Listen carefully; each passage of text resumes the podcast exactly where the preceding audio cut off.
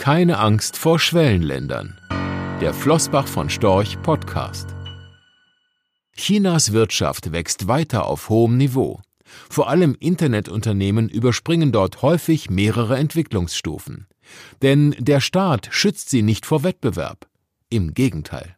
Die Konkurrenz ist so hart, dass Google, Alphabet und Amazon den Markt freiwillig verlassen haben. Die Innovationskraft des Landes ist wirklich erstaunlich. Haben Sie zum Beispiel Sonntagmorgens bei Ihrem Bäcker einmal versucht, mit dem Handy zu bezahlen? So ähnlich wie die Verkäufer Sie bei einem solchen Vorhaben ansehen werden, schauen Händler in China ihre Kunden an, die immer noch mit Bargeld zahlen möchten. China ist weltweit Innovationsführer in Sachen mobiles Bezahlen. So liegt der Anteil der Handynutzer, die in den vergangenen sechs Monaten mindestens eine Zahlungstransaktion per Handy oder Smartphone abgewickelt haben, bei mehr als 80 Prozent. In Deutschland sind es laut Umfragen etwa 11 Prozent. Beispielsweise setzen hier die Plattformen von Tencent und Alibaba mit einem Marktanteil von 90 Prozent Maßstäbe. So werden über die Bezahl-Apps von Tencent auch Finanzprodukte wie Kredite oder Versicherungen vertrieben. Die neuesten Entwicklungen sind Super-Apps, mit denen man nicht nur bezahlen kann, sondern auch Flüge buchen, Taxis bestellen, Termine bei Ärzten machen oder oder oder. Auch im E-Commerce ist China Weltspitze. Über Alibaba-Plattformen wird inzwischen doppelt so viel Volumen abgewickelt wie über Amazon. Denn viele Chinesen sind sehr technikaffin. 800 Millionen Menschen sind aktive Internetnutzer. Von morgens bis abends nutzen sie Apps. Mehr als ein Viertel der Einkäufe werden online erledigt. China steht nicht alleine da. Mindestens ebenso interessant ist Indien, auch wenn die Wirtschaft zuletzt deutliche Abkühlungstendenzen zeigte. Das Bruttoinlandsprodukt ist im vergangenen Quartal nur um fünf Prozent gewachsen. Das war die schwächste Wachstumsrate seit sechs Jahren. Immer noch sind die Umsatzprognosen vor allem im Konsumbereich sehr vorsichtig. Denn zeitgleich ist die Kreditvergabe gesunken. Und Kredite sind der Schmierstoff der Wirtschaft. Das Problem? In Indien vergeben etwa die Hälfte der Kredite Staatsbanken, die seit fast zehn Jahren im Krisenmodus sind. Stark gewachsen sind die Non-Bank Financial Corporations NBFCs. Sie werden nicht von der Notenbank reguliert und refinanzieren sich teils über kurzlaufende Anleihen. In diesem Sektor ist im September 2018 ein großer Infrastrukturfinanzierer zusammengebrochen. Das führte zu einer Krise des NBFC-Marktes, die wahrscheinlich der Grund dafür ist, dass das Kreditwachstum rückläufig ist. Damit nicht genug. Unlängst ging noch eine kleine Genossenschaftsbank pleite. Das sorgte für Schlagzeilen, weil die Einlagensicherung in Indien nur bei umgerechnet 1500 US-Dollar pro Kopf liegt.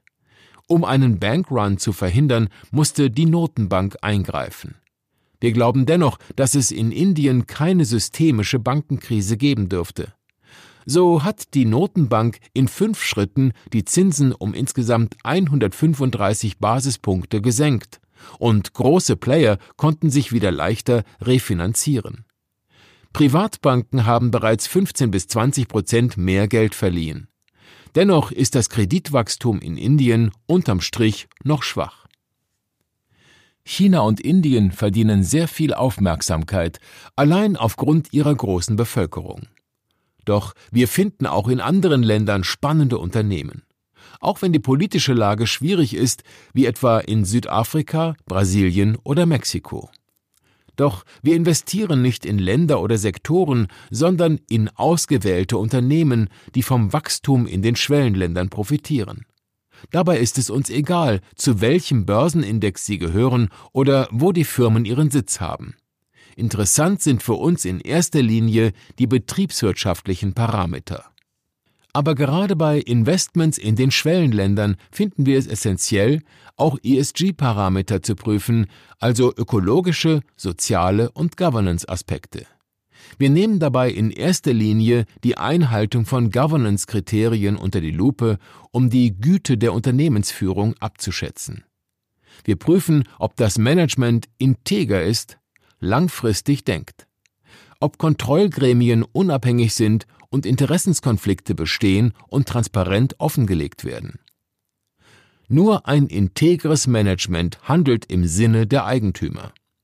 Wer hingegen nicht integer ist, wird sich auch nicht um Umweltaspekte kümmern und dem ist es im Zweifel egal, wie Mitarbeiter behandelt werden. In den Schwellenländern gibt es diesbezüglich bei vielen Firmen große Fragezeichen, insbesondere im staatlichen Bereich. Wir sehen uns daher jedes Unternehmen, in das wir investieren wollen, sehr genau an. Manche Investoren bilden die Emerging Markets passiv ab, etwa indem sie ETFs auf den Aktienindex MSCI Welt Emerging Market kaufen. Doch drei gute Gründe sprechen dagegen. Erstens ist die Länderaufteilung im Index fragwürdig. So machen Südkorea und Taiwan fast ein Viertel der Assets aus.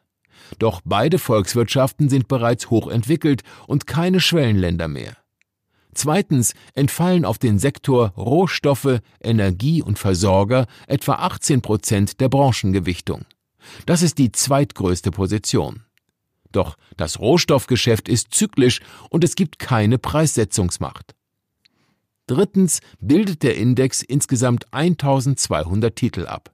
Viele davon sind Staatsunternehmen, bei denen die Gewinne zwar auskömmlich erscheinen, aber nicht bei den Minderheitsaktionären ankommen. Bei einem solchen Index wird zu breit gestreut. Wir plädieren für eine aktive und flexible Titelauswahl.